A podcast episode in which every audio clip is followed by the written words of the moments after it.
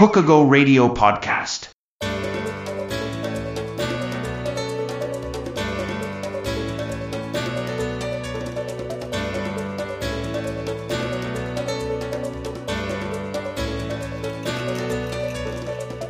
時刻は午後6時になりましたここからのお時間は現役の高校生がお送りする番組放課後ラジオをお送りしていきます皆さんこんにちは FM 苫小牧市民パーソナリティのダンです同じく市民パーソナリティの大吉です。は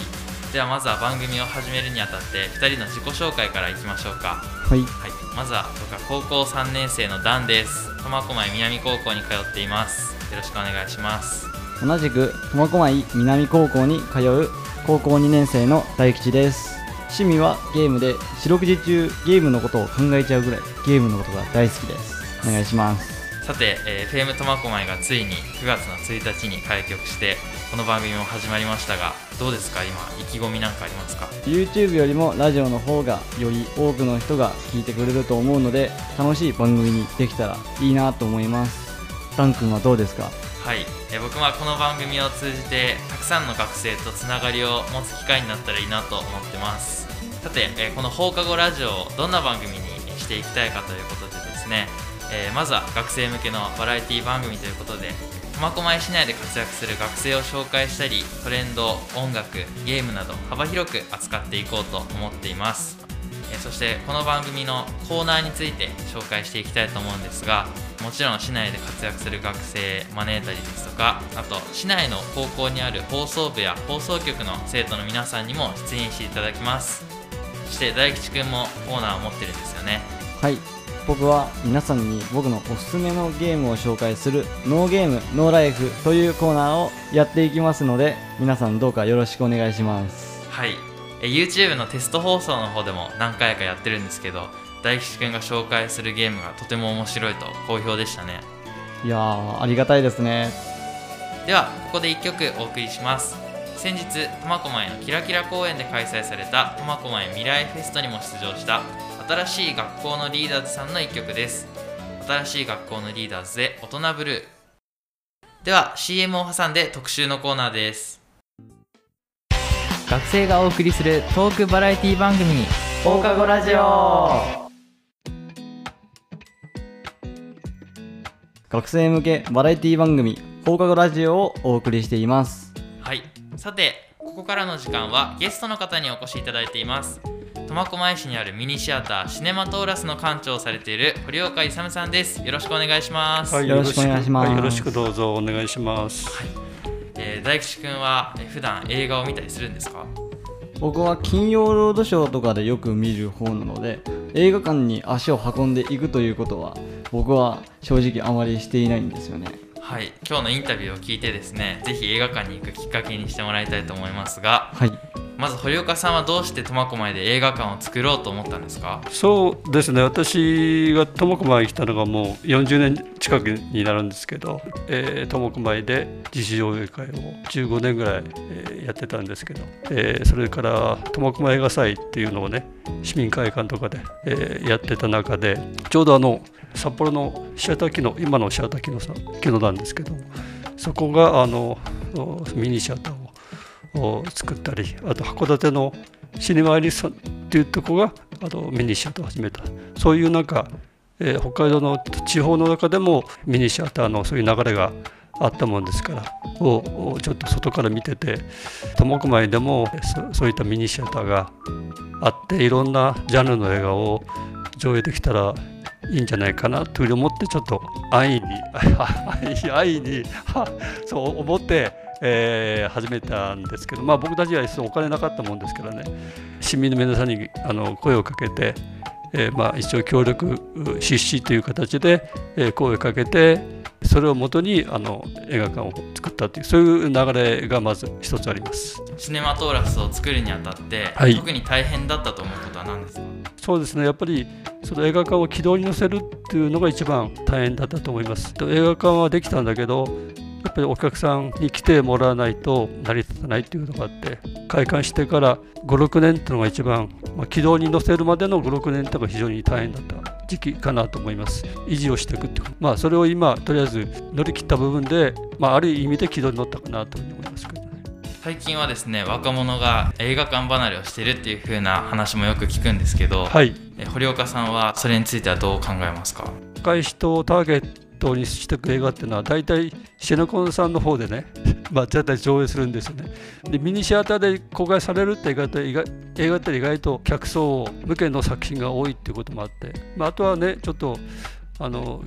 芸術性の高い映画とかこだわりのある映画とかそういう映画があるもんですからなかなかね若い人向けの映画を上映する機会っていうのはなかなかないっていうのかな。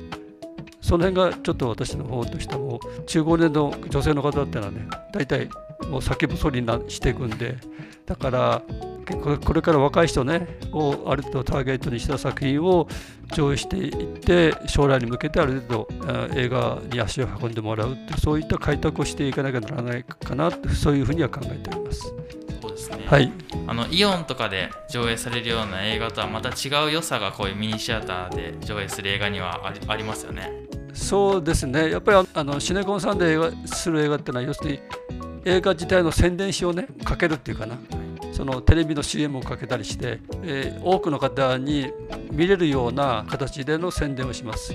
ところがあのミニシアターで公開されるって映画ではそのための宣伝誌をねがまあ一人でないっていうのが現状なんですよね。だから基本的にその映画を見た人が口コミで広げていくっていうね。そういったあの要するにスタイルになるんでなかなかそのあのすぐその映画を広めていくっていうのは非常に難しいっていうそういうなんかねまあ今まで、えーそういう流れが大体主ですよね。まあ一応口コミで広げていくっていうのが大体あのミニシアターの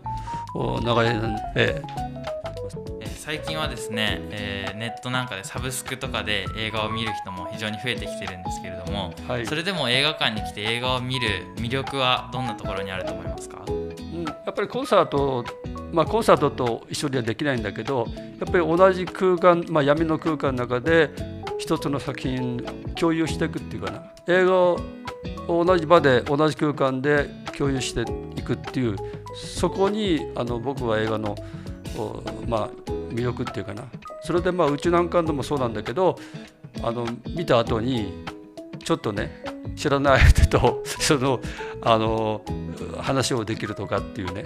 そういうなんかこう共にその映画を見たというそういう共有感っていうのがやっぱり映画の一つのまあ一つもう一つの魅力かなというふうには思いますよね。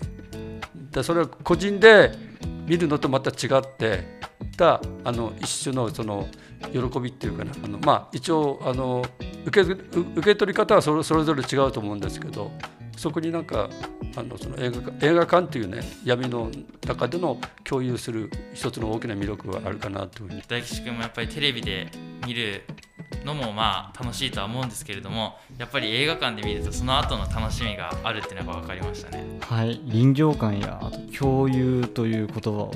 よく話しましたけれども他の人とコミュニティで話したりして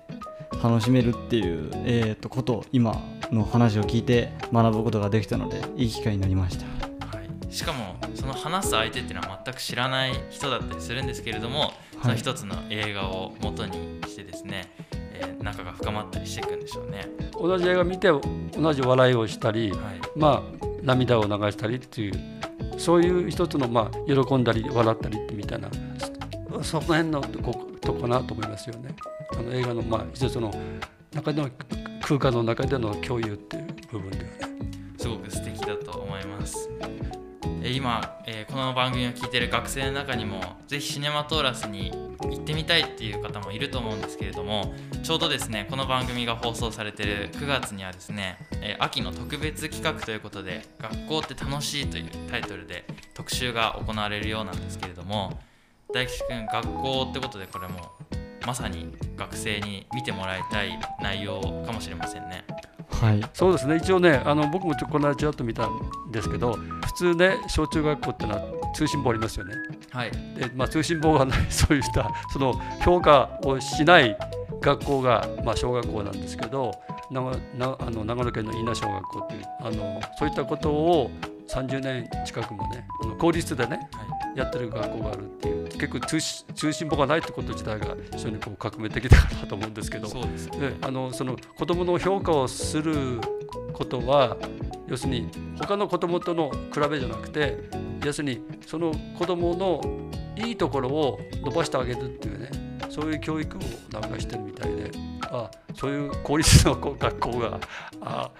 あるんだな。僕もちょっと驚いたんだけども公立でね。はい。そういったあの学校も紹介されるんで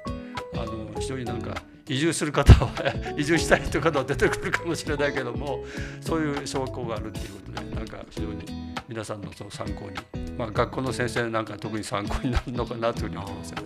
夢見る校長先生という作品ですね。そうですね、そはい。の映画の中にそういった公立でユニークな、えー教育をしている学校があるっていうことで、まあ、要するに子どもたちが生き生き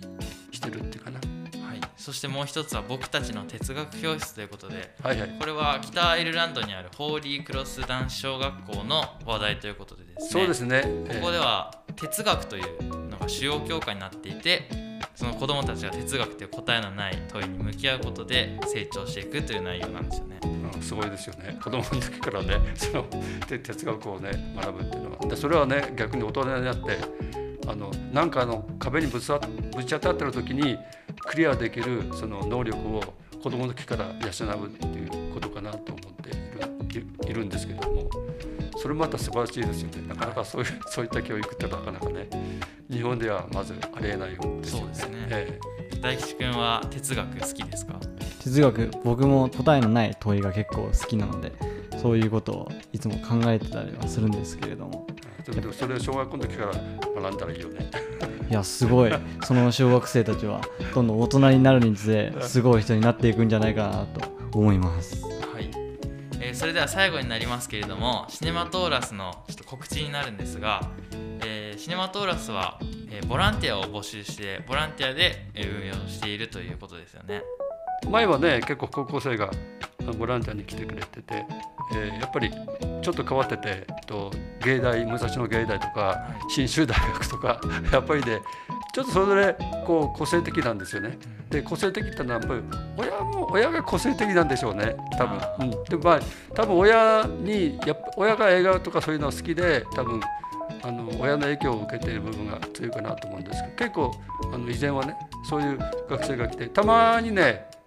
あのそう去年今年ねその高校東高にいた女の子がなんか訪ねて訪ねて訪ねてきたことあります。何十年かぶりにね、はい。ええ。そういうこともあるんで非常に私にとってはあのまあ、えー当時のことを思い出したりして、まあ、本人にとっても一緒にそこで体験したことがなんかある意味で大きななんかこうきっかけになっているような感じもしないでもないですね。はい、高校生の皆さんもボランティアできるということですので興味ある方はぜひ、えーお電話してみてください、えー営業日と営業時間を教えてください。月曜日が休館になります。で8月からは第2第4の火曜日が休みになりました。えー上映時間はですねホームページで、えーご確認いただけるということでそしてですね、えー学生の皆さんはインスタグラムでもですね情報が発信されてますのでぜひ確認してみてください。今日は苫小牧で素敵なミニシアターの館長をなさっている堀岡さんにお越しいただきました。皆さんもぜひ足を運んでみてください。今日はどうもありがとうございました、はいこちらこそどうもありがとうございましありがとうございました。どうもありがとうございます。ではここで1曲お送りします。音田正則でフェイクフェイスダンスミュージックお送りした曲は音田正則でフェイクフェイスダンスミュージックでした。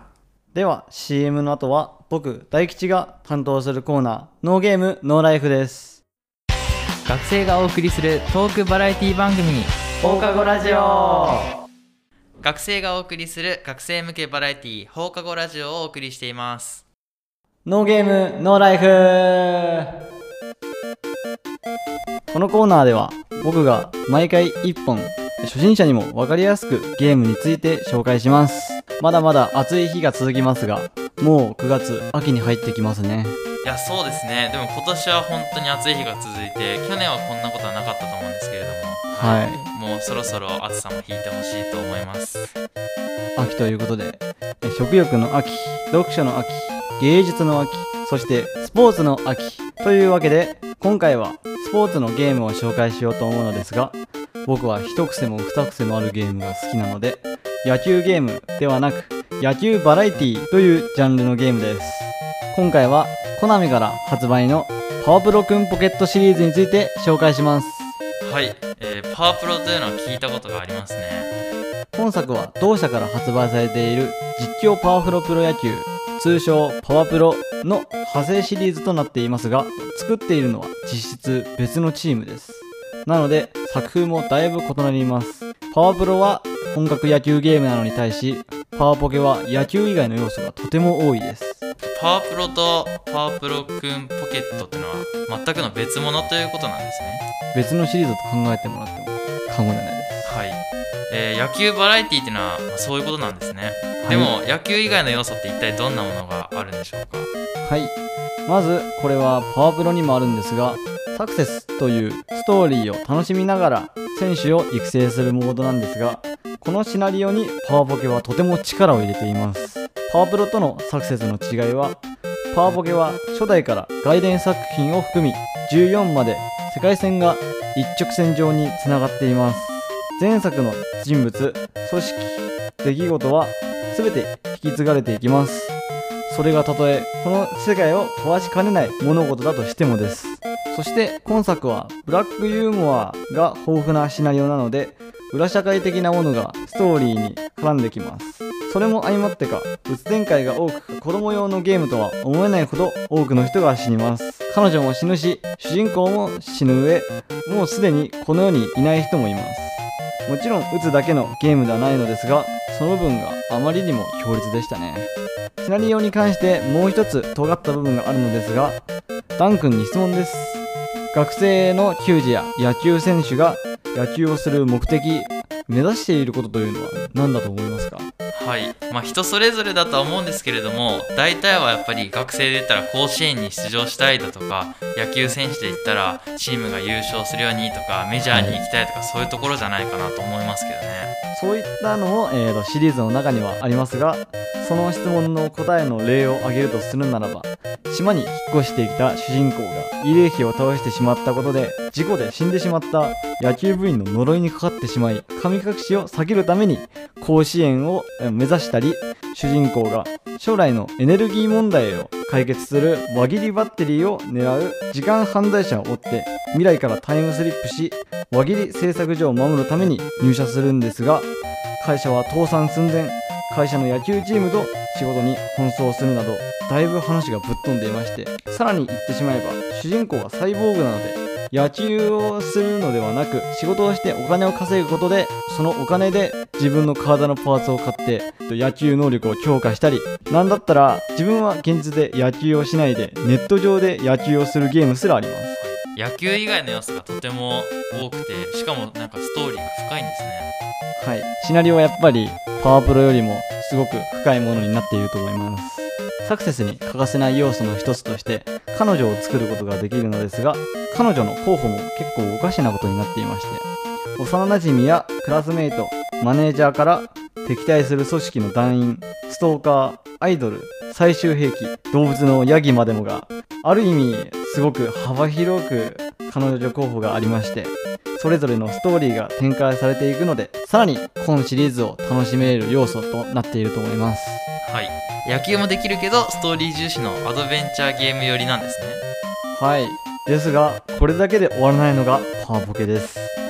本シリーズには裏サクセスというモードが初代と3を除く全ての作品に搭載されておりサクセスの世界観とは全く別世界であることがほとんどです。えーとなので6以外は野球をしません。時に戦略シミュレーションゲーム時に RPG 時にアクションゲーム時にシューティングゲーム時にカードゲームだったりと一律に野球ゲームとは言えないゲーム性となっています。このシリーズはどんな人におすすめですか？パワプロを経験済みであったり野球が好きな人はもちろんそうでない人でも野球以外の要素がとても多いので、えー入りやすい作品だと個人的に思います。はい、えー今回紹介したゲームはコナミから発売のパワプロくんポケットでした。以上ノーゲームノーライフのコーナーでした。学生がお送りするトークバラエティ番組放課後ラジオでは